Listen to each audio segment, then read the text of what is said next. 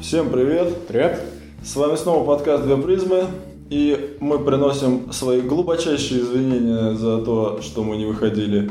Сколько мы не выходили? Ух, я забыть думал. В смысле, думать забыл. Не выходили мы, в общем, очень давно, но не просто так. Не просто так. У нас было словно техническое средство записи, и сюда добавилось немножко прокрастинации. Конечно. А, Вот. Куда без нее? Да, без нее вообще в нашем мире никак. Соответственно, но мы надеемся, что больше такого никогда не повторится.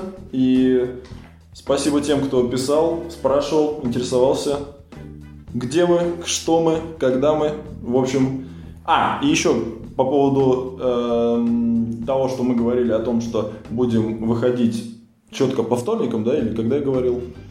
Или да, по-моему, да, по вторникам. да, в общем, мы также поняли, что такие жесткие рамки не для нас. Ну, как и вы уже, наверное, поняли. Как все уже поняли. Судя по этому, как бы. Да, поэтому мы просто решили как бы раз в неделю, там, с понедельника по среду подкаст будет выкладываться без каких-то Ну, четких так, дней. если быть совсем честными, с понедельника по четверг. Почему в четверг? Ну, пускай лучше быть так. Ты перестраховываешься, что На ли? всякий случай, да. Ну, не знаю. Чтобы потом гневных не было. Ну, допустим. Отзывов. Ну да, да, их и не было, поэтому все нормально. В общем, сегодня мы будем обсуждать тему, которая как-то не банально звучит. А плавно ли она опять же вытекает? Какая у нас последняя тема была? Эмоции. Эмо... А, эмоции, да. Вот. А сегодня мы поговорим В о... принципе, достаточно вытекающие. Ну да. Не то чтобы плавно. Как обычно, Ну. вяло, скорее, как это... Притянуто за уши, там, Ну, кота за причинное место, там, ну, вот это из этой в твоем духе. Печальное детство. Вот. Поэтому сегодня мы говорим о познании и о их, о их говорю, о, и- о методах познания реальности, мира Мира, истины, и сущего всего. всего. О эмпирическом подходе и о рациональном. Ну, грубо, да. Да. Как всегда, мой оппонент сейчас вам огласит, что такое эмпиризм и сенсуализм. А, нет, не сенсуализм, а эмпиризм, это одно и то же. Ну, В общем, рационализм, начнем с него. А, ну давай с него. Буд- Будем рациональными. Да. А, Только если ты сейчас будешь читать, то я тебе отрежу язык. Молодец, не дотянешься. Это метод, согласно которому Ну, нет, вы основы познания действий людей... Не перебивай меня, пожалуйста. Не кричи. Это метод, согласно которому основой познания действий людей является, как это не банально, разум. Так. Соответственно, эмпиризм – это все практически наоборот. То же самое, только основой является чувство, ощущение. Ну, не чувство, но ощущение, наверное, да? Но ощущение Или нет, и порожденные этими ощущениями чувства. Понимаешь? Да. Я чувствую с трудом. Кстати, да. Потому что мне кажется все-таки, что чувства и, и, и Хорошо, органы чувств – это разные до вещи. ощущений. Да, ощущений. Ну. Ощ- Ощущения. Ну да. Вот, в принципе, в двух, трех, четырех или раз, два, три, четыре, скольких там словах. Короче говоря, в чем суть? В чем суть? А, метод познания, но не то, что метод познания, а есть наука, гносеология, да, которая... Эпистемология еще. Эпистемологию мы они тоже немножко затронем после гносеологии. Так вот, э, у гносеологии есть, э, как познается, точнее, нет, не как познается, а как происходит вообще познание. Есть объект, да, есть субъект. Объектом выступает вся Вселенная, назовем так, или мир, там, не знаю, природа. А субъектом тот, кто познает, то есть, ну, там, человек или общество, неважно. Так вот, э, если не присутствуют объекта или субъекта, да, то, точнее, ну да, то, то познание невозможно. То есть они взаимодействуют. При взаимодействии объекта и субъекта происходит познание. Правильно? Ну, если брать рационализм, то как бы тут объект э, опосредованно, так сказать, То попадает в эту связь. То есть- непосредственного контакта быть э, Может не быть. Может не быть, да. Понимаешь? Разум все-таки. Возвышенный, чистый. Да, мы же не, да, смотри, но, но, но еще и же не было такого примера, чтобы ра- разум взяли и... Я беру крайности, естественно, А, какие-то ну да. совсем уж. Ну, чтобы твое определение, которое ты откуда-то достал себя из носа, не было уж таким, не знаю, не то чтобы неправильным, но каким-то незавершенным. Ну да. Так вот, и значит, гносеология говорит о том, что сознание является последней как бы истиной субъекта, так скажем, да? А так как сознание у всех разное, то и возникает субъективность в познании мира. Но я бы еще добавил... Субъективность это один из вариантов. А какой еще есть? Ну, как сказать, некая объективность. У материалистов, например. Нет, ну мы сейчас об этом не говорим, мы же говорим с точки зрения гносеологии. Гносеология, как я понимаю, включает в себя туда и материалистов с таким же успехом. А в принципе да, но почему-то, почему-то... Все, это по сути есть теория познания. Вот и все. Да, Познание типа, разное. да, да, да, разнообразного. И как мы уже поняли, так сказать, подняв этот ковер, хватает нам всякого познания в плане его вариаций. Не, ну как ни крути, как ни крути, а как сказать, а как познание ограничено сознанием, назовем это так. Где что там, что там. При любом методе Как ограничено? Ограничено в той степени, Ну, смотри, Что? что, что брать за сознание, в принципе, да? но сюда можно... Какую-то иррациональную часть, э, если тоже отнести к сознанию, то да. Потому что есть еще и рационалисты. Все сюда можно отнести. Давай отнесем туда все. Так вот, смотри. Почем там принимают в сознании? Да подожди. Опять начинаешь тут кавер здесь каких-то мочить. Конечно. Не сбивай, не сбивай меня. А, как бы сознание ограничено, да, у каждого субъекта. И его А чувства, у ограниченных людей еще более ограничены. да, в квадрате или в кубе. А также и твои органы чувств, да, тоже э, ограничены. Что В той или иной ты степени. загибаешь куда-то, я же даже не знаю. Я, Я- я даже я запутался. Я загибаю к субъективности. Что по сути все равно все субъективно. В Изначально этом даже. плане я с тобой согласен, но Вот. с тобой Ленин бы не был согласен. К нему, о нем ты еще расскажешь, как фанат Ленина. Ну, вообще ярый. О, Да, более подробно, но попозже. Поэтому, так вот, а, в гносеологии еще есть такое понятие, как холизм. А, И тут мы, кстати говоря, вернемся опять-таки к м, принципу Сыпешь просто понятиями. Да. А тут мы, кстати говоря, еще вернемся тоже к, э, к, э, к- фу, блин, к теории систем, моей любимой. А, так вот, о чем говорит холизм? Это о том, что целое всегда обладает другими а, характеристиками, чем отдельные объектики маленькие, которые составляют это целое. Что Целое не всегда, скажем так, больше, чем частное в плане, да? В плане того, что это что имеется в виду? в том плане, что отдельно разобранное целое на части, эти части могут значить э, тоже немалое. Это же значит немалое. Другое Другое, но не меньше в плане, я не знаю, каких-то аспектов неких. То есть эти части в совокупности влияют на это целое, да? Опять-таки все в твоей же теории. Ну. А, но они тоже весомы по-своему. Нет, конечно. Но составляя эти части составляя целое, они обладают совсем другими. Не очень понял, зачем ты приплел холизм прямо здесь и сейчас. А и вот я тебе объясню. Я чувствую сейчас Потому что- бомба. Давай. Шок. Потому что... А, так вот, это в теории систем это принцип эмерджентности, наверное, тот же самый. Когда а, система, которая состоит из элементов, то есть каждый элемент системы не обладает теми свойствами, которыми обладает система. Э, вот. Так, соответственно, суть в чем? Суть в том, что познание начинается как бы с целого, а не с его частей. Вот о чем говорит холизм. А что берем за целое? За целое мы берем, возможно, все сущее, о котором мы говорили. То есть, по-твоему, или по Э, их по- мнению? по- По-моему, я не знаю. Ты меня Целочное. Ты, ты- ты меня начинаешь спрашиваешь. познавать мир с, с- с крупных позиций. Мне кажется, что таким же успехом познание начинается и с малого, с отдельных его частей. Ребенок ползает, думаешь, что, пытается осмыслить весь мир сразу? Не, ну ты взял крайность ребенка, наверное. Частички. Если ты, если... Какая, какая крайность? Я взял более-менее начало, скажем так, познания, да? Ну, Ну вот. Уже как-то противоречит, по-моему. Твоей же истине. Холистической. А в старый ты холист. вполне возможно. Но Я не могу, на самом деле, привести примеры прям Вот видишь? с целого начала. Теоретик, не практик ни разу. Ну, возможно, Начитался еблобуды какой-то. Ёлбуды. Не веришь, видимо, на уши лапшу свою. Почему нет? Системно, причем про это продолжаешь из А- подкаста в подкаст. Да-да-да. А ты оспорь. Я тебе уже сказал, вот тебе, пожалуйста, ребенок. Простой Но мы не пример. берем пример ребенка. Почему мы не берем пример ребенка? Ты Не считаешь, мне что кажется, начал это- познавать мир в сознательном возрасте? Нет, но мне кажется, это относится уже к э, какому-то более-менее осознанному подходу, когда ты уже э, познал мир. А, то есть уже некие ограничения появились. Ну да, да, видимо, да. Ну, я не знаю. Тут как-то, ну, все, уж шатковалка, потому что э, где, этот, э, где эта осознанность вообще? Есть ли она в тебе или во мне, или в ком-то другом?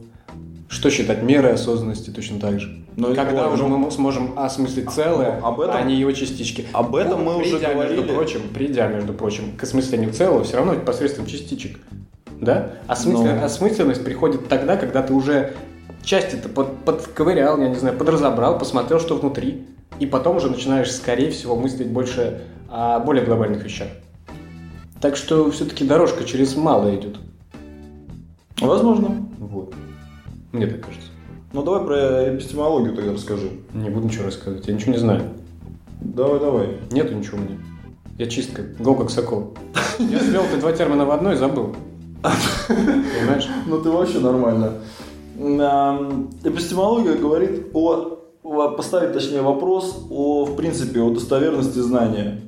То есть, насколько объективна, так скажем, реальность. Так, расскажи ко мне И- вкратце э, Вот противоречия, которые между гносеологией и... А это, в принципе, познание. То есть это суть А- одно и то же, к чему я и свел. А это... дос- Нет, а это... Что а, это, это? Это, это эпистемология. Ну. Главный вопрос, который она ставит вообще, познаваем ли мир вообще?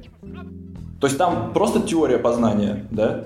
Разные подходы. чертах. Да. А здесь именно вот э, сводится все к конкретике. То есть э, познаваем ли мир? Вот ты как считаешь, познаваем ли мир? Я считаю, что сомнительно познаваем. Что это значит? В не то чтобы рамках, но в таких э, неосознанных границах. If you know what I mean. Нет, я не новый. Мне кажется, дальше мы этот вопрос за- за- затронем глубже, в том плане, что есть какой-то предел, но есть и варианты его преодоления, но они тоже как не, не, не четкие. Ну это абстрактно. Давай Извини, вот так получается. Не, ну ты можешь как-то... Я, я не могу понять.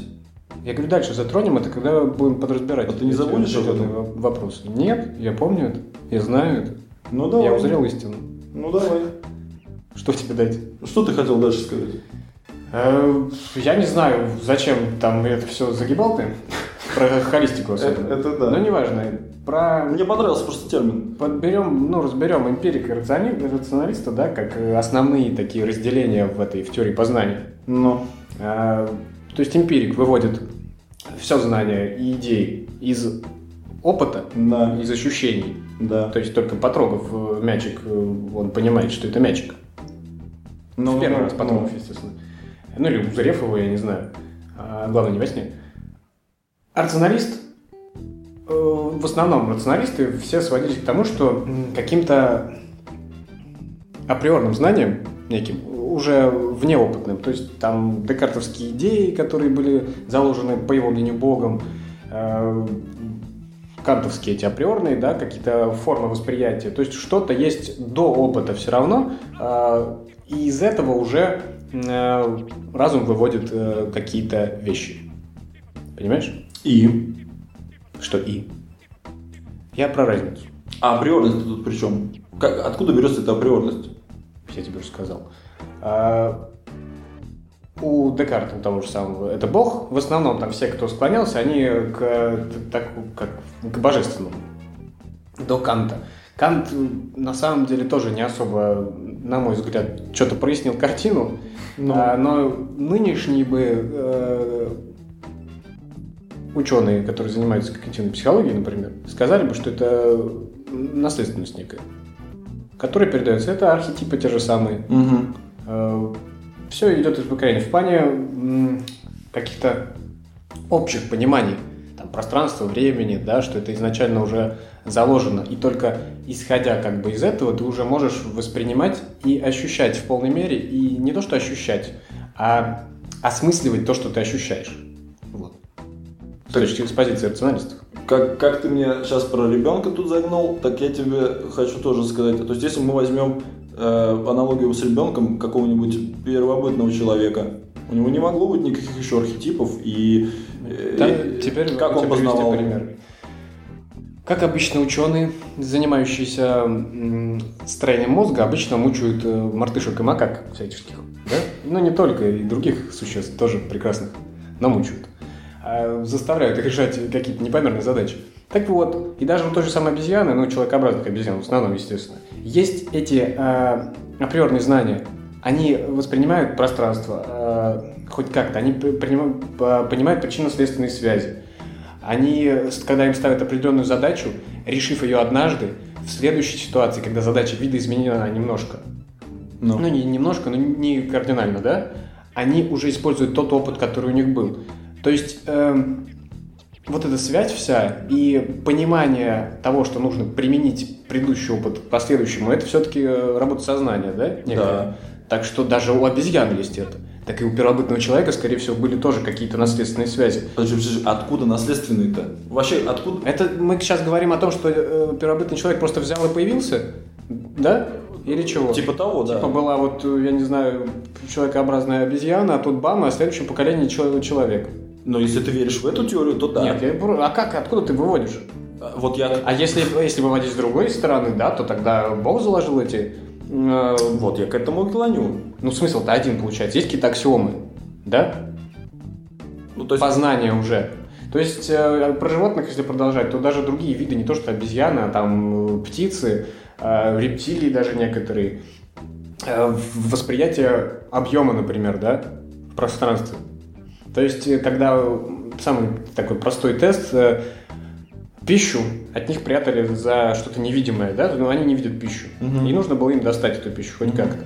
И многие животные, помимо человекообразных обезьян, э, воспринимают объем, они понимают, что объемную пищу нельзя спрятать под что-то плоское. Mm. Что интересно, хищники в основном, хищные животные, no. не умеют работать с объемами в, в отличие, единственный там медведь был приведен в пример. Медведь как бы шарит. И понимает, что как бы ты под плоскую бумажку кусок мяса не спрячешь. Почему нет?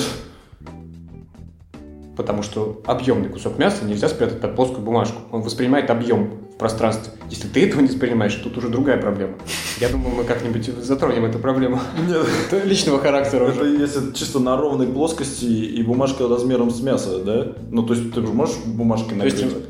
То есть, большой бумажкой маленький кусочек. Но его мяса. будет видно, нужно убрать из поля зрения, понимаешь? Если на белом фоне белая бумажка накрывает э, на белом Закрывает, ковре. имеешь в виду? Ну да, да. Или ну, не очень. Он же не сверху смотрит, в конце концов. Он может как бы по сторонам посмотреть. Да. Имеется в виду, что ты не увидишь он понимает, объема. что нужно накрыть коробкой, чтобы он из поля зрения не ушла. То есть он знает, что такое коробка? Конечно. Картон. Он мыслит э, словесными этими структурами тоже, как и люди. Он же медведь. Ну, я понял. Ну, я, точнее, я понял, что я не понял. Я тебе к тому, что изначально вот эти эм, наследственные вещи, э, формы восприятия, они присутствуют даже у животных. То уж что говорить о человеке, даже о первобытном. Естественно, они есть. А уж кем они заложены, это вопрос другого толка. Но... То есть это мы не будем просто пока по, брать, потому по... что Бог опять там скатимся куда-то. Да, Бог не Бог, границ нет. Смысл не в этом. Смысл в том, что как бы они есть. Этого нельзя отрицать. Ну да, ну сейчас уже да, вот. Сейчас уже еще больше, скорее всего, нельзя, потому что в человеке еще, скорее всего, больше заложено, чем в обезьяне, в первоначально. Хотя, в принципе, э, из этих, выводя, например, из тестов над, над Маугли, Но. детьми, так называемыми, которые в лесу там копошились с детства, э, у них получается, ввиду отсутствия социума вокруг них, да, влияние на него, оно влияет в любом случае – социализироваться не получается у них вообще никак. То есть после определенного возраста они уже не до конца люди, скажем так. То есть э, и какой-то там ученый еще на рубеже 18-19 века, это типа из таких первых, как я понимаю, крупных э, э, тестов и опытов над бедным мальчиком, угу. который где-то под э, Парижем, по-моему, в лесу рос, уж непонятно, как он попал, но неважно. а, во Франции, по-моему, дело было. Он его пытался тренировать, учить, а он не поддавался вообще никак. А мальчику было уже, по-моему, 11-12 лет. Ну, ну, То есть, ну. как бы уже нормально он прожил в этом лесу. В конечном итоге он смог добиться от него, этот мальчик начал воспринимать э, какие-то знаки, символы, а, но в полной мере он уже никак не смог. То есть тут помимо в- вот этого, чтобы полностью раскрыться человеческому разуму, нужна определенная подача уже, то есть некий э, опыт нужен реальный. Тут э, как бы начинается все с этих архетипов, назовем их так, но все равно посредством опыта идет развитие дальнейшее разума. Ну, это естественно. То есть и даже усиление работы э, мозга. Тоже тест еще проведенный, ну, уже не так давно. Над детьми две группы разделили. Одна контрольная, да, которые просто учатся. Другие экспериментальная группа, которым это, по-моему, до школьного возраста еще такие дети. И экспериментальной группе давали более выразительное знание. То есть э, наглядно, все красиво и весело. Не уверен, что весело, но наглядно и красиво. Но детям, наверное, было весело. Вот, и потом все это измеряли, замеряли и, это, и занимались ерундой этой. Но вывод. Вывод таков, что, э, во-первых, показатели реально растут больше, да, чем как бы лучше сформированная образовательная программа. И помимо всего того, еще снятые показатели с мозга, они отличались. То есть мозг был более э, шуршал очень больше у тех детей, которые получали знания, как сказать, более интересным путем. То есть, по сути, если перевести на нашу тему, то у них было задействована и рациональность, и сенсуализм. То есть задействовали их органы чувств по максимуму. Правильно я понимаю? Ну да, вот на начальном этапе ну, нельзя отрицать того, что какая-то эмпирика нужна и важна. На мой взгляд. То есть э, кра- крайние эмпирики, они ограничены не- несколько, я считаю. Вот как если брать тех же сенсуалистов, да, Ну. которые вообще считают, что нет ничего в разуме того, чего не было бы изначально в чувствах. Говорили они. Еще стойки, по-моему, так говорили. Нет ничего в разуме, чего, не было бы в чего чувствах. ранее, ранее не было бы в чувствах. Они считали, что все через ощущения, все через вот это. То есть они считали, что в разуме, то есть по их мнению, как я понимаю, ребенок рождается просто белым листом, То есть, у, у которого зачем-то руки хватаются за что-то, э, и вот только потрогав игрушку, он понимает, начинает воспринимать объем, Мгм. то есть как бы расстояние до игрушки. Вот они считали так. Ну, это крайность. Мгм. Сенсуализм это как крайность э, эмпиризма. Ну, понятно, понятно. Так, так я нашел тогда, если ты говоришь, что мы не будем сейчас э, скатываться на примере вот этих, откуда появились вот эти все архетипы и так далее. То есть кто там Бог создал их, вложил или там, не знаю. от- Ну, хочешь скатись, расскажи мне. Так нет, нет, я Не хочешь? Нет, это мы сейчас начнем тут. А это о других вещах, о которых скажу позднее. Ну ладно. Так вот, так по такому же принципу э, можно сюда, я нашел, как все-таки оправдать свой холизм. Э, мы не будем... Холеность. Да, мы не будем брать э, э, там ребенка. Мы будем брать уже, например, человека, который уже сформировался. С середины возьмем. И ты говоришь, что- он уже сформировался, ну так, может быть, это и не середина вовсе. Ну, неважно. Господи, ты до термина до- до- докопался. Не может, не середина. Но он уже сформированный человек. И в, в этом... Слава, ты отвечай.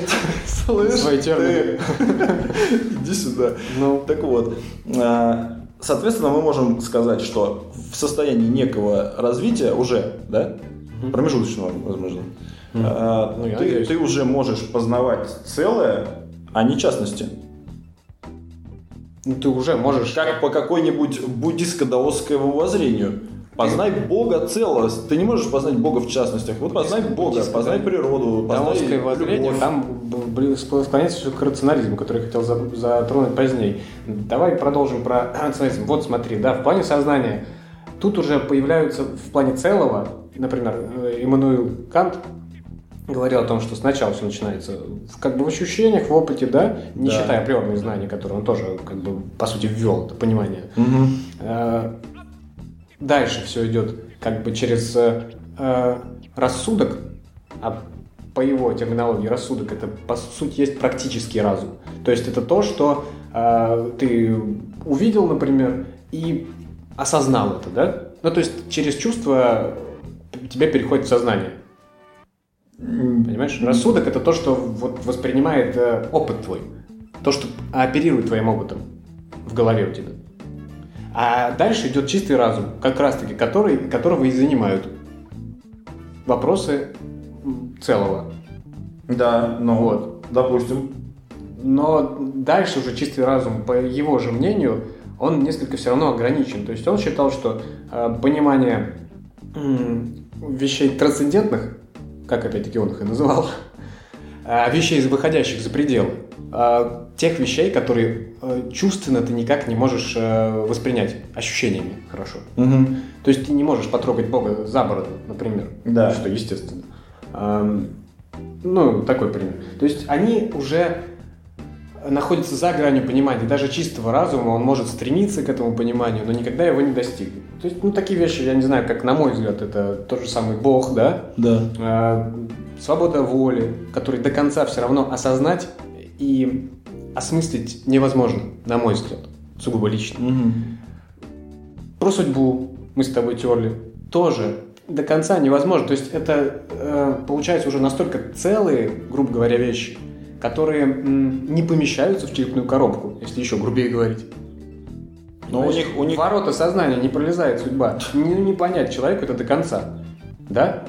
Да, так может быть именно по- потому и не понять, почему, потому что она не состоит из каких-то отдельно взятых э, маленьких частей, которые ты можешь разобрать и понять, что такое в целом Почему? судьба. Разбирая судьбу, например, мы с тобой разбираем какие-то отдельно взятые вещи, на примеры, я не знаю, на философские течения, связанные с этим. Да, да, да, да, да. Нет, ну са- сам термин судьба, его не Он, уже выходящий, да, он уже Вот чисто, я о чём. это чисто игра разума получается. так? Да. То есть э, ни, ничто напрямую с судьбой нельзя связать, как с свободой воли, да? Это, не- это не какая-то цепь, которую мы можем потрогать или увидеть. Измерить хотя бы. там, Да. вот. А это что-то такое уже, э, выходящее за эти границы.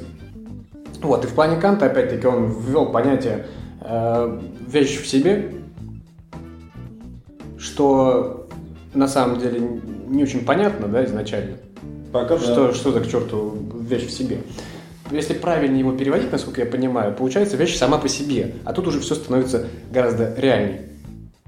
В плане познаваемости мира, в плане эпистемологии твоей же, получается так, что все, что мы видим, все, что мы трогаем, все, что мы слышим, э, чуем, я не знаю, и так далее, чуем в плане обоняния, Я опять-таки слышим, а не чуем в плане каких-то не инстинктов, а этих, как они там называются? Интуиции, вот. Ну ты уже, ну, ну Ну, давай. неважно. В общем, вот. Это э, есть одна сторона вещей все равно. Это та сторона, которую позволяет нам воспринять на наши ограниченные... эм, Органы чувств? Да. Ну. Они как бы, ну, чем-то ограничены, зрение ограничено каким-то диапазоном, да, то есть как бы ультрафиолет мы не видим, а те же самые какие-то муравьи там или мухи, они его видят.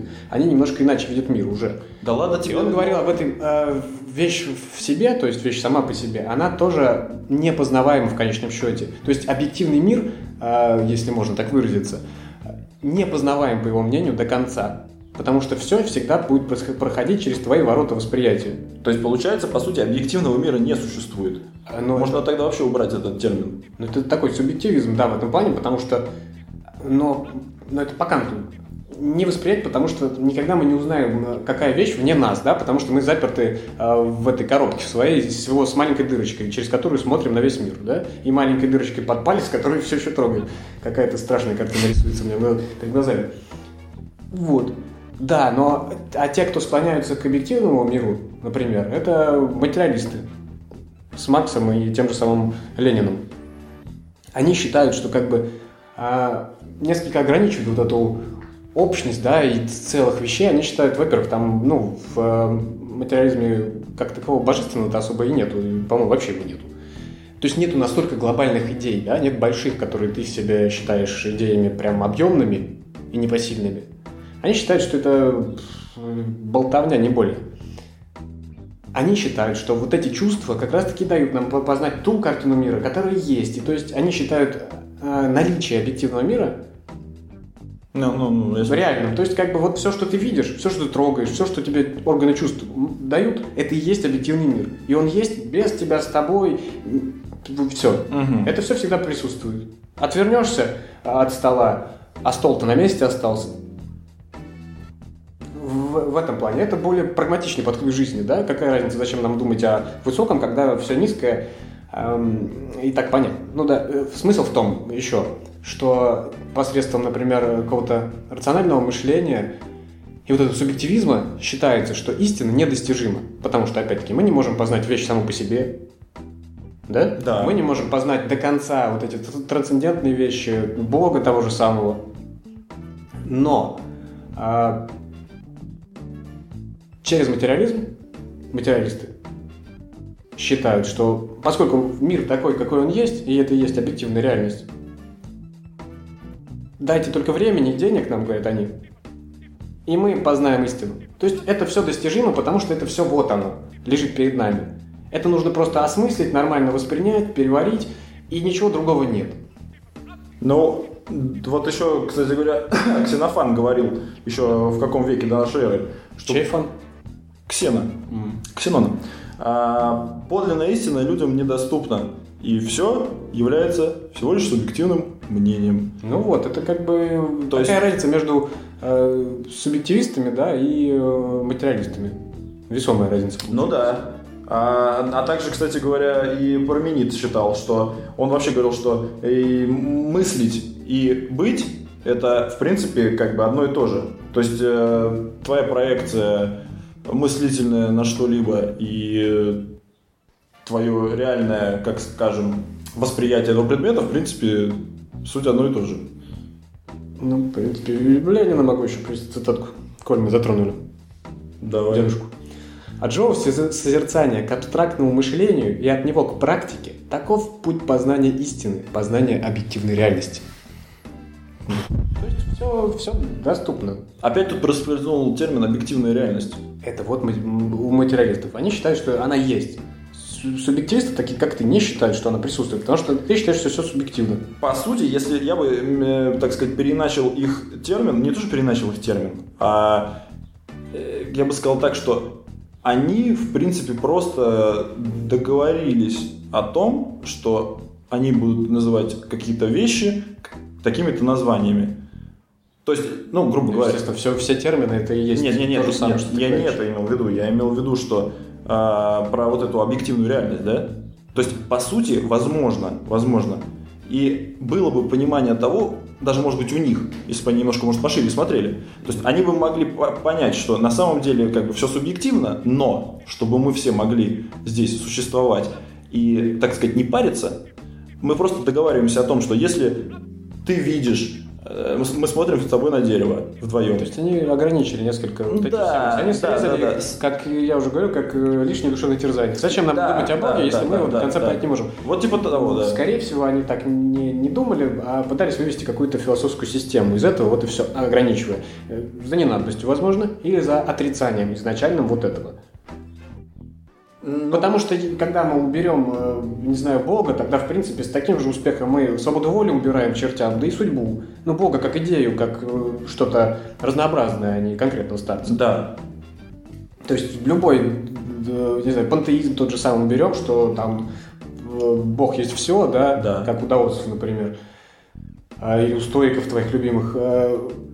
Тоже тут возникает сразу вопрос, а как мы взаимосвязаны, а как на это нас это влияет, а есть ли та же самая судьба и там какая-то предрасположенность, э, в, э, грубая предрасположенность такая весомая, да, которая заставляет нас что-то делать.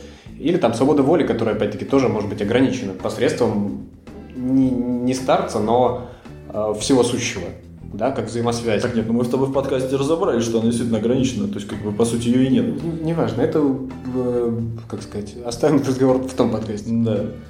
Так вот, давай э, об основных... Это как разум. Что? как- мой взгляд, когда я, я подытожил это немножко другими словами в тот момент, я говорил о том, что это как вот эти э, мысли о трансцендентных вещах, да, разум может к ним стремиться, но никогда до конца не постигнет, как вариант. Также и свобода воли. Это одна из этих вещей. Как бы даже в плане себя и в плане ее, ее проявления э, ну, к ней можно стремиться, но, возможно, никогда полной свободы, конечно же, не будет в плане ограничений э, вот этих поганых э, поганой наследственности, поганых талантов, которые у тебя закрыты, да, генетикой.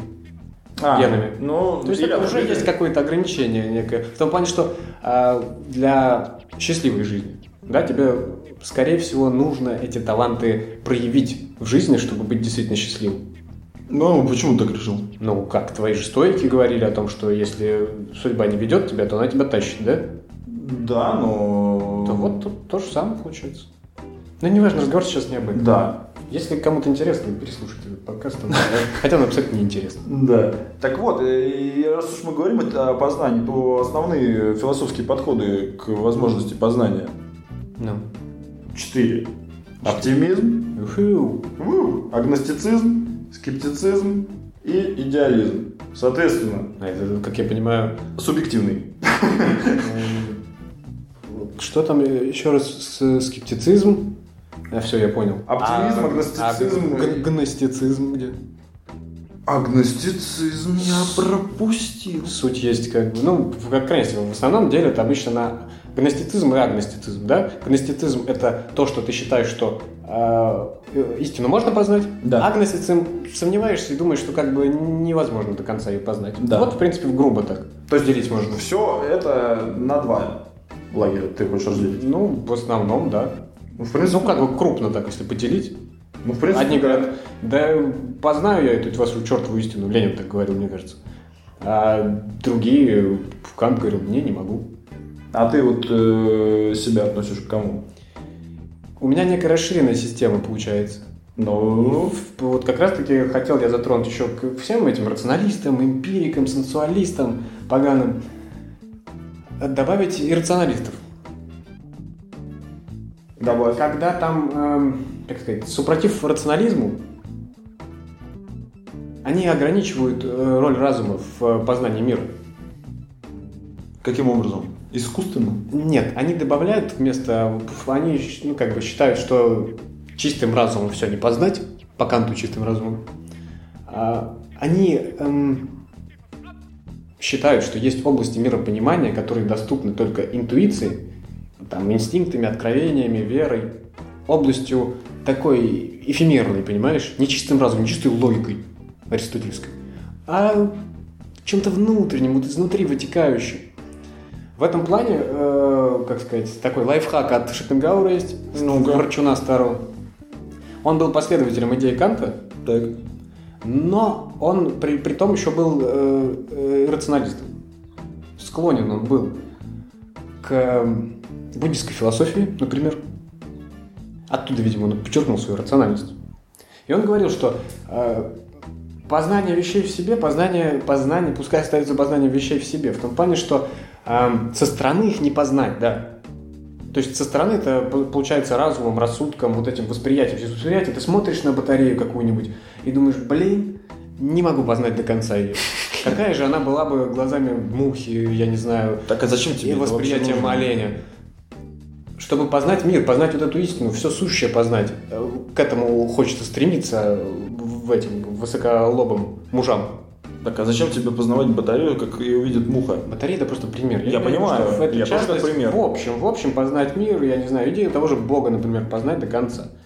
Если уж брать совсем вещи за рамки выходящие. А, Шопенгауэр говорил о том, что нюанс-то еще получается в том, что субъект, как воспринимающий э, мир, да, Угу. он также является объектом Для кого? для другого, например, субъекта, Так. ну, так грубо такая ремарочка, не от Шопенгауэра, и по, су- и по сути является вещью в себе сам по себе. Ты, Так. как наблюдатель, вещь, вещь в себе. И он говорит, что вот вам лайфхак, ребята. Так, чтобы познать те вещи, которые непознаваемы снаружи, нужно познать их через себя. Некий подтайной ход в ту крепость, которую снаружи не взять, говорил он. Но через этот подтайный ход ты проникаешь туда и как бы уже свой. Ты проникаешь через себя. Это, ну, недаром он, недаром у него статуэтка Будды стояла и портрет Канта. Совместил он так в своем этом а, Коллаж. офисе, хотел сказать. В кабинете. Дело в том, что очень замечательно коррелирует с э, восточной философией. Ну, конечно. Идея. Идея в том, а, разницу между логиками. Логиками в том плане, что эм, европейским мыслителям свойственна аристотельская логика, классическая логика. Да. Прямая, не то чтобы тупая, но заостренная. Такая вот.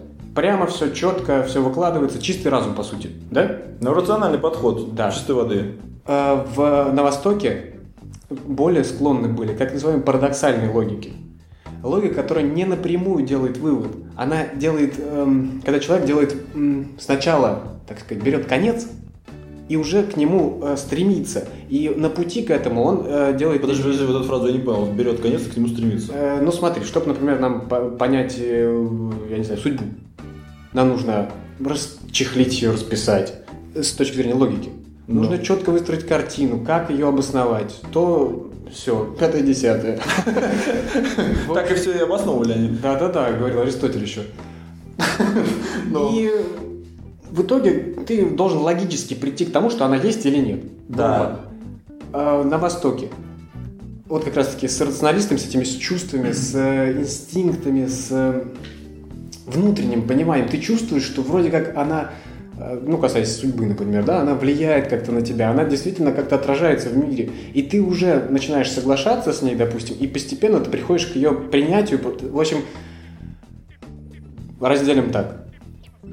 Аристотельская логика – это сначала понятие, а потом принятие. Парадоксальная логика – это сначала принятие, а потом понятие. Вот как тебе такой вариант? А, Все проще. Неплохой, но если, если обычно мне нужно, например, принятие, э, то есть я стремлюсь к принятию. Да. Если я его уже сразу изначально при, ну, если я при- принятие принимаю, такая Мне кажется, тавтология, зрения- то зачем мне при- по- понятие уже? С точки зрения европейского человека, все-таки все... Я надеюсь, все поняли, все, я ну, вообще. я уже понял. Все А склонны что ты отвечаешь? к тому, что э, я не знаю, пытаюсь э, раскрыть несколько, возможно, твою сумятицу. По-моему, все, Все склонны к тому, чтобы все-таки обосновать это как-то, прежде чем принять. Тяжело принимать что-то, что ты не понимаешь. Да?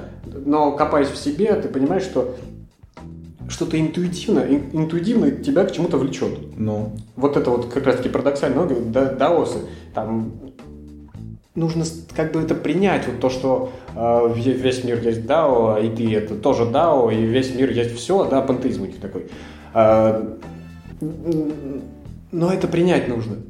Интуитивно, как бы это вроде как и понятно, но полную систему, классифицированную по разным пунктам, как принято в западноевропейской философии, не выложить так просто. Поэтому все, например, а, в труды восточных философов, не считая там Конфуция, например, да, а, он какого-то европейского склада ума был. А вот Ну, в не плане буддизма, в плане даосизма того же самого, они какие-то водянистые очень. То есть нету четкого разграничения, что есть что. Т- там, грубо говоря, все нелогично. Просто. Да, это парадоксальная логика, в том-то и дело. Ну, Как те же самые дзен-буддистские куаны работают, да, они Да. вышибают просто тебя э, из понимания, из этой логики. На- к этому и ведет, чтобы ты как бы э, больше интуицию включал, а потом уже ты что-то поймешь. То есть сколько притч э, дзен-буддистских о том, что какой-то куан э, рассказывает э, учитель своему ученику, и ученик там ходит, думает, и приходит и придумывает всякие разные варианты э, решения этого куана, да, и ответа на него. но обычно итоге после так- этого просветления достигает. так и не, не получается, потому что как бы нужно принять это, и как бы внутри это будет перевариваться, и выхлоп от этого будет в плане просветления, например. А, так вот ты про интуицию много говоришь, так интуиция это для тебя что? Это все-таки... На данный момент я считаю, что интуиция это некое внутреннее стремление Стремление? к чему-то, ну, то есть каким-то склонность. То есть, в принципе, это можно все оправдать э, абсолютно научно, на мой взгляд, если не считать истоков и первоначал, да, а, наследственностью, какими-то талантами, склонностями. То есть, а, Это есть а опыт? интуитивное понятие. Этот опыт может наслаиваться сверх, но как бы он не выстраивается все равно в структуру. В том-то и есть интуиция. Она нелогична, как... Ну, то есть ее по логике вещей нельзя разложить.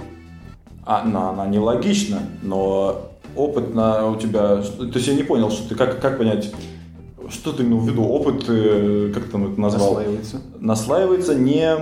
Как ты не, ты сказал, не постепенно или как-то так? Не знаю. Постепенно, почему нет? Да, он растает вот в процессе твоей жизни, В опыт. общем, это- В общем, суть в том, что когда ты спрашивал о том, что мое воззрение каково, Да, мое воззрение таково, что по тому же самому Канту, допустим, туда эмпирику примешанную у него, он совместил как бы, да, рациональность, то есть он не отрицал опыт и э, чистый разум не отрицал. Ну. Так вот, если мы идем по пути Канта, мы говорим сначала, значит, опыт пускай будет, а архетипы и ап- априорные вот эти формы восприятия тоже не отрицают, это тоже наследственность, вполне логично все на данный момент. Все понятно, потому что когда Кант писал свои труды, психологии как таковой не было еще науки, не было столько тестов проведенных и так далее. А сейчас это все есть, и в принципе наследственность, она вполне доказана. Давай к интуиции. Вот, путь. Э, Идем сначала опыт возьмем, потом э, э, пропустим это рассудок, чертов разум. Опыт, Мгм. разум, а дальше, чтобы понять трансцендентные вещи, как раз таки, на мой взгляд, нужно применить интуицию. То есть только посредством... Я не спросил, что такое интуиция. Входит ли опыт в интуицию, по-твоему? Или Нет, это божественное интуиция- озарение, например? Хочешь, назови вот так. Пускай будет. Это, э, как сказать, э, та же часть дао в тебе по, по даосизму. То, что внутри тебя. И это не сформировано в конкретной мысли. Это может быть что-то бессознательное, наследственное, архетипы какие-то, которые в итоге тебя м, к чему-то двигают. И, возможно, как говорил э, Шопенгауэр, ты как раз-таки через вот эту интуицию, через э, вещь в себе, то есть себя, как вещь в себе, приходишь к этому пониманию. Возможно, не до конца, конечно же. То есть интуитивное понимание не всегда, возможно, будет сформировано в э, какую-то структуру логическую. На то они вещи, выходящие за рамки логики. Нет, это понятно, но... я- вот я вот и имею вся картина у меня так складывается. Я, я имею в виду, является ли интуиция, например, не знаю, связью, так скажем, э, этого э, сенсуализма и рационализма? То есть вот на фоне вот этих вот взаимодействия этих Нет, двух я считаю, опытов, что это совершенно другой уже опыт. но он, разве он это- не может быть выведен из двух вот этих вот? И плюс туда еще приписать твои архетипы какие-нибудь и еще что-то. Я не, не вижу, что они выходят. Я же тебе говорю, все, вот тебе, пожалуйста, эмпиризм, рационализм и рационализм. Вот это три э, слона, на которых держится, мне кажется, восприятие мира. На мой взгляд, э, более-менее полное. Вот. Третье что? И рационализм. А, То есть все в кучу. так интуиция, это, то, это, Это иррационализм. да. Ну. Вот и все. Это разные вещи. А, то есть, То есть как не, бы- не совокупность вот тех двух, я понял. Да-да-да, это отдельная вещь, которая как раз-таки дает тебе понять э, вещи, выходящие за границы э, логики. Не понять, но как-то их а, осознать, не знаю, внутренне. Но где она тогда образуется? Если мы с логикой понимаем, откуда, да, мозг, разум, так? Ну, А, ну, мозг здесь не причем, разум. мозг велик, понимаешь, Да. там много частей. А, э, если логика идет из разума, а э, эмпиризм идет от органов чувств, то откуда идет и рационализм твой? Части, допустим, бессознательный как вариант. По э, этому Фрейду какого-нибудь. Из бессознательного может выходить вот это внутреннее ощущение, которое а, обосновано может быть как вариант. На то она и рациональна, что как бы она не обоснована до сих пор. Непонятно, в принципе, общая работа, связь сознательного и бессознательного, да? Из архетипов, например, это просто пример. На то она иррациональность, что ты должен просто принять, что она в тебе есть, а не пытаться ее продать. Видишь, ты пытаешься иррациональные вещи рационально описать. Уже немножко неправильно. Парадокс некий. Ну, Да? Да? Интуицию описать логикой. Возможно, это никогда не получится. Возможно, это и есть та, назовем ее, функцией, да, работы головного мозга. а функцией назвать интуицию это что? Нелогично? Ну, я не знаю, как еще. Ну, чтобы как бы привязать ее к мозгу хоть как-то. А, а почему нет, в принципе? Это как бы не функция как таковая, но набор каких-то э, внутренних пониманий, допустим, да, бессознательных, которые не, не проходят э, часть сознательного мозга. Опять же, возвращаясь к нашей любимой бритве Акамыча, а, если мы не можем описать интуицию хоть как-то, то зачем ее вообще брать? Вот есть у тебя Я это говорю, ощущение? потому что Есть. остаются вещи э, трансцендентные, которые понять логикой ну, невозможно. Вот чтобы к ним стремиться, их не нужно даже понимать. Просто А чтобы зачем их описывать вообще? Их либо нужно это понимаешь, их нужно принять просто, допустим. Да, я говорю, некие это- вещи. э, да. А зачем тогда нам вообще, зачем нам нужна Просто- такая сущность, как интуиция вообще? не, тогда? не нужно ее трогать. В познании Она мира. просто есть, и все. Нужно признать, что она есть. Зачем? Затем, что какие-то, каким-то вещам, э, эм, как сказать, через какое-то стремление ты при- придешь, а не через понимание логикой. Вот и все. Да. Потому и- что и это тоже этого- по- полезная сторона. Ты не понимаешь, и для этого тебе не нужен термин интуиция. Он, в принципе, не нужен. Я не Чтобы ты познавал иррациональные вещи, не нужен этот почему. термин. Нужно понять, что э, Ты же не понимаешь, а Чтобы вычленить это стремление внутреннее, нелогичное, несознательное, его нужно принять. А чтобы его принять, уж извини, человек мыслит словесными структурами. Тебе нужно сказать, что интуиция она есть, и пускай будет. Если ты термин э, не дашь, то как бы интуиция не есть что-то э, форменное, да? Ну, Это не есть объект, поэтому без э, термина она вообще не существует, по сути, в э, мозге. Ты не можешь ее принять, не назвав Дао, например, чтобы принять, что мир есть Дао. Да назови его хоть кочергой. Главное, прими, что кочерга есть э, весь мир. Понимаешь? да. Нужен какой-то, нужно какое-то слово. Вот и все. Я не понимаю, от чего ты хочешь отказаться? Я хочу отказаться, а я хочу не то, что отказаться, я хочу сказать, что для того, чтобы познать мир с помощью, в скобочках, интуиции, не нужен термин интуиция. Я не вдаюсь в, кра- в крайности, опять-таки. не по- Это иррационалисты говорят, что как бы это ам, многие вещи из интуиции подаются. Но если равномерно распределить, более-менее равномерно распределить и поделить там круг этого миропонимания на три части, то мы получим три куска торта. Э, Опыт, разум и интуицию. Который и даст, на мой взгляд, наиболее полное восприятие. Не нужно отрицать просто ее, иначе ты, как мне кажется, отрезаешь что-то от себя. Вот когда ты этой бритвой Акама, ты режешь себя. Я люблю такое. Ну, ты еще тот мазохист.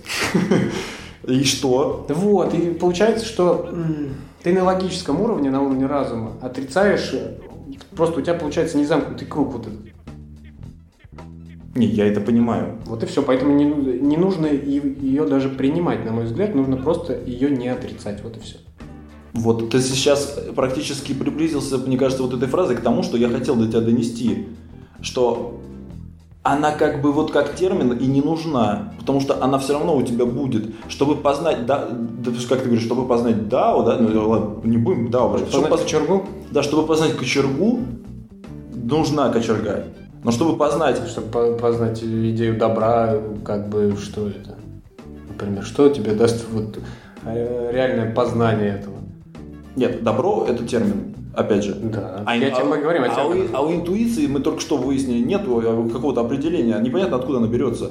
Это просто набор неких каких-то непонятных функций откуда, то ли из подсознания, то ли из- еще откуда-то. Понимаешь, она эфемерна.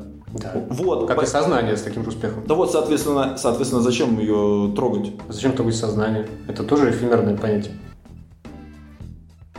Ну, может быть. Так что, как бы, тут разговор о терминах. Я бы тебе просто говорю об общем настроении моих мыслей, скажем так.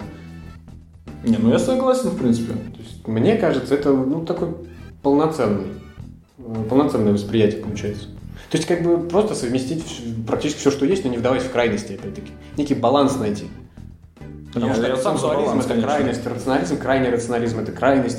Э, Это в плане... э, Не, ну а от смотри. чего? От солипсизм от чего это ответвление получается? Сенсуализма получается, наверное, да? Я не в курсе. Солипсизм это крайне... А, это субъективизм, назовем его так. В том плане, что э, солипсисты считают, что есть только мыслящий субъект как таковой. А все остальное, ну просто это иллюзия, галлюцинация, я не знаю, все что угодно. Люди другие, это болванки э, бе- без, без это, бездушные. Мгм. И только ты их э, там наделяешь этим сознанием, допустим, да? Вот как бы это крайность такая просто нереальная вообще. Так а вот по такому принципу, вот э, ты говоришь про соединение этих трех. Так вот, зна- этот мозг, мозг в банке, да, который, вот может ли он существовать? Будет ли он чувствовать все то, что а, через органы чувств попадает в него, когда ты в теле? Будет ли это все Пока не если он будет не в теле? С, с, э, мышами это вроде работает. Определенные А части мозга, которые в плане ощущений, это там все просто. Части мозга, которые отвечают за определенные ощущения, они вполне доступны пониманию, да, в отличие от сознания, внутрь как бы залезть тяжелее. И все, мышь там подключенная электродами в банке еще в 50-х годах. Не, она давно. мышь- мышь, она в теле? снимает цилфограмму с, его- с ее мозга. э, то же самое, что уже практически у живой мыши. То есть Не, она- мышь-то в теле? Не-не-не, просто мозг в банке. А, То есть, так что, в принципе, так, да, и, в принципе, на мой взгляд, а, как некого функционалиста, да? Все-таки сознание это часть мозга, как и там, как ни назови, душой и чем угодно ее, да? Угу. То же самое. И бессознательная, иррациональная часть это тоже часть мозга, то есть функция мозга. И ощущение это тоже работа мозга в конечном счете, да? Нет, нет, нет, нет, нет. Не в конечном счете, а мозг является, так сказать, постобработкой того- Сигналов, я имею в виду, Да. кто принимает сигнал в конечном счете? Это как, смотри, мы возьмем телеграф. Тело принимает Подожди, сигнал. Подожди, мы возьмем телеграф. Возьмем телеграф, для примера. На одном конце сидит один оператор, на другом конце сидит другой оператор. Провода есть телеграф. Пи- Пикающая машинка есть телеграф. Но уберем мы операторов, этот телеграф нахрен никому не нужен. Да? Почему? Потому что он не для чего существует. Также, если мы вынем мозг из черепной коробки, твои все органы чувств станут бесполезными. Так что все-таки мозг в конечном счете, он не постобработка, он тот, кто воспринимает вообще этот сигнал. Он может быть искаженным из-за болезни мозга, из-за, например, э, опухоли не, в мозгу. не надо вот это брать сейчас. И искажаются запахи с таким же успехом, ощущения. Видишь?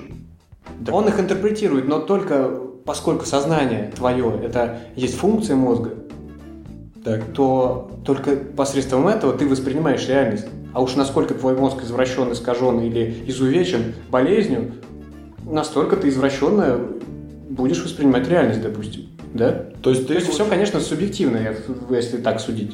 Я не, я не за объективный мир, естественно. Да. Потому что, ой, даже если все вещи есть такие, какие они есть, для всех, в среднем, да, в усредненном понимании, да, но все равно даже отношение к вещам в итоге и восприятие этих вещей а, личное, э, оно разнится у всех. Так да, потому правильно. что связано с опытом определенным и так далее. Так нет, и... В совокупности. Так да, так и органы чувств у всех по-разному работают, сам понимаешь.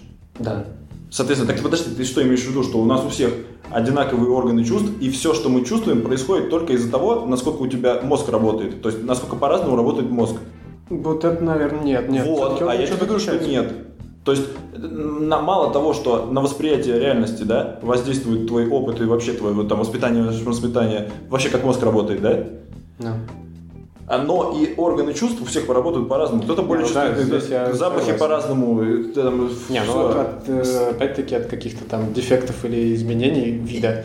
И мы, и мы опять приходим к тому, что объективной реальности быть в принципе не может, потому что двух одинаковых людей не существует. Ну, как усредненная такая реальность, типа того, что да, Вот. но не в полной Как мы мере. вспоминаем То есть Ленина. нельзя делить картину там на всех и сказать, что вот а, мир такой, потому что мир для всех немножко свой. Всегда. В совокупности всех вещей. Да, так вот я тебе вспоминаю Ленина своим э, материализмом, что э, возможно, ну это я просто так представил, что они понимали, что все субъективно, но чтобы система работала слаженно, мы должны договориться о том, что дерево это дерево, что мы его одинаково видим, как типа того. Маркс, Марксу иначе для пролет- пролетариата было Что там, субъективный идеализм, да? Выпить налей мне. Ну вот. Поэтому... эм, что поэтому-то? А, поэтому все на самом деле слишком субъективно. А, ну так как, э, чтобы не было разброда, да, эти философские, шат- эти философские э, распри, э, они на то она философия, чтобы они были, но чтобы мир существовал и слаженно работал, и чтобы люди могли как-то вообще общаться на более-менее нормальном уровне, а так как мы у нас мы не можем там еще пока передавать мысли какие-то эфемерные, да, которые э, мы все выражаем словами, все это примитивно и так далее, то нужно договориться, как, как мы Я думаю, о терминах, так скажем. Какая-нибудь э, это, мартышка бы с тобой поспорила насчет примитивности В плане. этих словесных структур. А, Да, и объективный мир, на мой взгляд, э, тот объективный мир, который у материалистов было бы более или менее правильней называть усредненным, усредненной реальностью. Ну да, Вот да, да. Так Да, усредненная реальность, она сказал. присутствует, этого отрицать нельзя, потому что какие бы ни были у тебя органы чувств, если у тебя нет проблем в работе с мозгом к- каких-то критичных, то холодная вода для всех холодна после определенного времени. Да? Мгм. Если ты можешь, то, конечно, тебе там нормально пробыть, знаю, сколько они там бывают. Не знаю. Вот, а, но Они просто прибывают. полчаса для всех она будет холодной. Кому-то совсем он уже и раньше скачивается, кто-то подольше. Хотя, наверное, за полчаса в действительно холодной воде все скачиваются. Скачиваются, закачиваются. Так что усредненная реальность, ее нельзя отрицать. Ну да. Вот, в принципе, так и получается. Так что, в общем, уже час прошел, да? Сейчас прошел, как пролетел, Сашка. Мы вообще практически ничего не сказали. А час пролетел. Я сказал много, но смысла в этом мало. Да. Первый. А, Давай тогда выводы подведем, потому что все-таки надо держаться. Я свои выводы сделал чуть ранее. Я тебе сказал, я нарисовал круг для себя, это сугубо личное восприятие, естественно, никому не навязываю. И, но мне кажется, оно более-менее полноценно. С с еще с учетом того, что, опять-таки, говоря об интуиции, э, я сам до конца не понимаю, о чем я говорю. Вот. Но мне кажется, это в этом, как в в этом чувстве в себе стоит покопаться. Очередной раз познать себя, как бы, и очередной раз вспомнить Шопенгауэра и э, что-то внешнее познать через себя. Лайфхак, хлоп. То есть, опять-таки, вот это интуитивное, оно что-то присутствует. Но вот что конкретно, как-то надо отключать логику иногда и пытаться немножко его чу- чувствовать, ну не чувствовать, ты понимаешь, в общем. Так, вкратце опять скажу, что Чуять. когда два человека будут говорить об интуиции, не чую. Потому что когда два человека будут говорить об интуиции, они будут говорить о разных вещах. И они никогда не смогут прийти к одному может. мнению, потому что Нет. оба не могут я понять, не что говорю, такое что это интуиция. нужно обсуждать, я говорю, что нужно в себе покопаться и все. И для этого Каждому в себе. и я хочу опять сказать, что для этого не нужен термин интуиция. Просто копайся в себе. И тебе придет некое знание, назовем это так. Ну, можно, допустим. Вот и всё. Я и говорю, что хоть как зови. Все равно не придет. Да. Так вот, ну, в общем, какие можно выводы сделать? Что, в принципе, м, э, без рационального познания э, чувственное это, это просто некий как бы набор э, разрозненной информации, который, принципе, не несет никакого смысла, по сути. То есть, Чувственный опыт. да, а? Чувственный опыт. Да, Но, То есть- по сути, да, без обработки последующей мозга. да. Как-то, но, как такая, данные, даже не информация, но данные. Ну да. Э, И что познание, в принципе, предстает, э, так скажем, как... э, Ну вот это вот про этот срединный подход, как, как отражение просто какой-то некой, некой, как будто бы объективной реальности. Ну то есть она на самом деле все равно остается субъективной. Из-за того, что у каждого э, по-разному работают органы как чувств, так и... А уж про мозг вообще говорить нечего. Там вообще хаос полный. Это у тебя. Бамык в голове.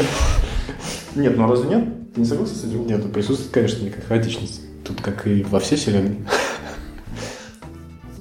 Что тебе явно не понравилось? Почему? Кажется, хочешь структурировать и подсистему подписать постоянно. Ну, неважно, Ну, а- не об этом. Да, да, да, все достаточно субъективно. Но отказываться и от э, среднего не стоит тоже. Не стоит отрицать вообще все. В том плане, что не стоит быть Не, я наоборот- солипси- солипсистом. Я наоборот только за какую-то золотую середину. И, ну, в этом вот э, в этой У меня области. получился золотой диск. В, в этой области ее очень сложно найти просто. Вот. Жалко, что не платиновый. Да. Так вот, э, соответственно, чувственное и рациональное, оно, э, ну не знаю, назовем это как инь и янь. Это вот как раз таки некий баланс. А вот в каких пропорциях? Вот тебе и не янь, это чувственное и э, рациональное, Ну. а вот эти точечки в, в изображении это Иррациональное. Да, вот самое то вообще. Вообще, мы но, новая, новая, Новое- новая интерпретация новое понимание, да. Почему с- нет? Старого какого-то барахла. Э, Так вот, а, что говорил, инь-янь, да, что, что я хотел сказать? А, Чувственное и рациональное. да, но, но, но, но, но. Вот тут у меня возникает, в принципе, вопрос, э, правда, уже концовка, но, черт побери, не могу не задать. Ам, В воздух, я надеюсь. что? Или к вы- слушателю. А? Вопрос куда? Тебе. А. А, Больше некому. Вот все-таки должно ли это быть, вот, со- вот каково должно быть соотношение чувственного и рационального? Потому что мне кажется, что рационального должно быть больше, чем чувственного. Почему? Потому что э, чувственное это всегда некая иллюзия, это мир фантазий, это э, как это сказать? Ну, в общем, да, это, это вводит в заблуждение очень часто, намного чаще, то есть, короче говоря, чувства вводят э, в заблуждение тебя намного чаще, чем э, логика, чем Ты говоришь о рассуждение. чувствах э, с точки зрения сексуализма именно, в плане, когда чувства как ощущение, а те же самые эмпирики, они э, об опыте говорят в общем, когда это совокупность чувств, то есть некий навык у тебя появляется, и его тоже отрицать не стоит. То есть это дополняет твой разум в конечном счете, да? Когда ты берешь больше картину, ты берешь частности. Так. Ты берешь именно ощущения какие-то. Какое-то созерцание такое и, э, не знаю, поглаживание дерева. Мгм. А я тебе говорю, что еще помимо всего этого, снаружи ты получаешь э, в совокупности с этими чувствами, ощущениями, ты из этого дерева можешь э, сделать лодку. Да? И что? получить некий навык. То есть это будет тоже извне в тебя, тоже в твою работу головы дальнейшей. А почему есть ощущение вот этого дерева, как... э, Ощущение это отдельная часть. Когда ты будешь вырезать лодку из дерева, ты будешь чувствовать, как все вытачивается, как оно становится более гладким. Обтекаемость появляется некая. И что? глазу, и глаз, рот и рука скользит И что? по борту. И чего дальше-то? Ты берешь час, ты сопоставляешь э, только ощущения и э, логику, да, какую-то. Но Ну. как бы в- не логику, но разум какой-то целиком. Ты берешь большое и сравниваешь с маленьким. Ощущение это всего на все часть э, всей эмпирики. Там еще и опыт вместе с ощущениями.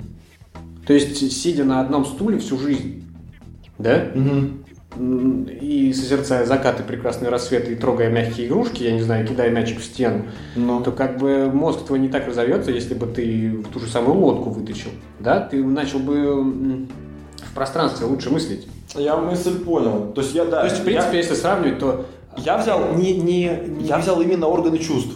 Как, Так это очень как сексуализм. Ну, нет. Тогда нельзя их сопоставить с разумом, вот и все. Разум это все, он об- объемлет это все в конечном итоге. И тогда мы возвращаемся... э, Вот тогда- тебе добавить, вот, тогда можно и пополам делить, в принципе, только к ощущениям добавить еще и опыт. Или убрать опыт и оставить только ощущения, но... эм, Так не получается. Это очень ограничено. Нет, ну как сексуализм говорит нам о, в принципе, об... об- Мы не об- говорим о социализме, мы говорим о твоем понимании. Ты сейчас выводишь свою. Свой итог. Да, так вот я, так, я тебе и говорю про а, ощущения, про вот эти, про то, что мы получаем от пяти органов чувств. Я вот это сравниваю. Мы же говорили Ну, изначально о рационализме взгляд, нельзя и сексуализме. Нет, изначально говорили о рационализме и эмпиризме. А эмпирика есть опыт. Понимаешь?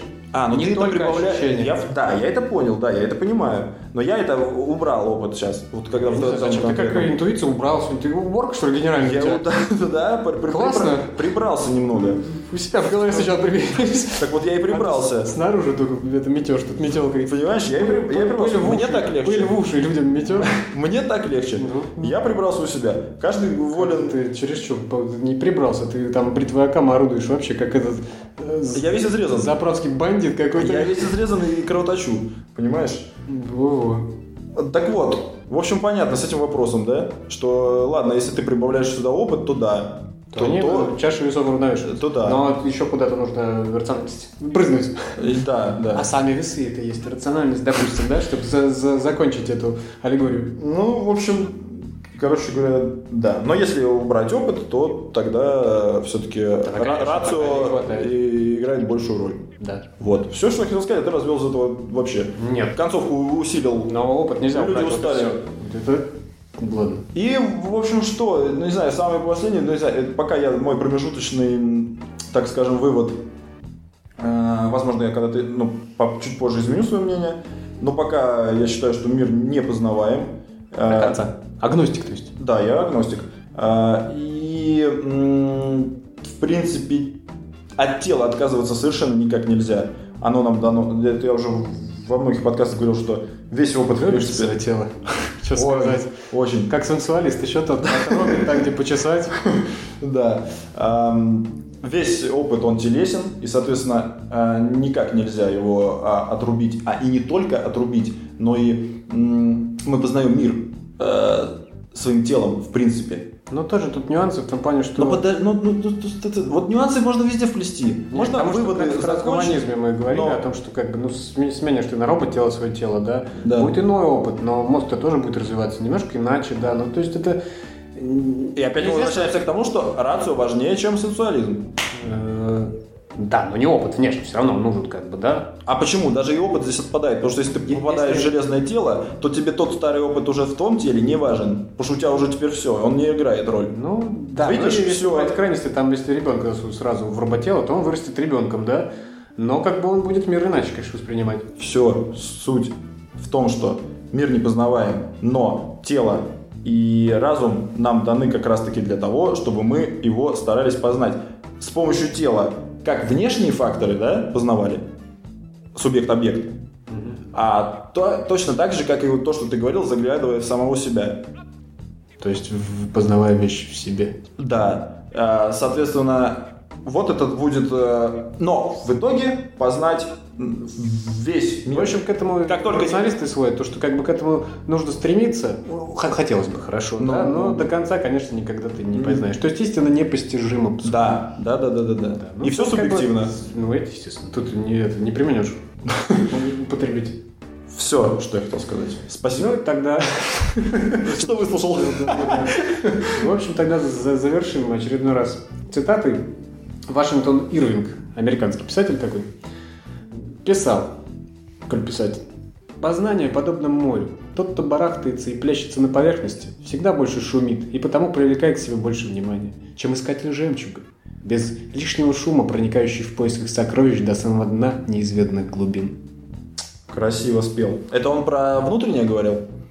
А вот тут не поймешь, тут обобщение, понимаешь, вот это тут общее. Красавчик. Я, судя по фотографии, Это я не тебе. понял, и он тоже, знаешь, не тот. Ну, я понял. Все, всем спасибо за прослушивание. Ребята, подписывайтесь на РСС. Пишите э, комментарии. Пишите комменты, давайте фидбэк, э, давайте общаться. И нам интересно действительно ваше мнение, потому что темы, в принципе, очень обширные. И сами мы не утверждаемся в своем мнении, поэтому интересно До всегда... конца, по крайней мере. Да, до Временно, конца. мы время- Временно, временно, да. Мы все временно. перебежчики. Все, все временно. Вот. Все, всем спасибо и пока. Всего доброго, пока.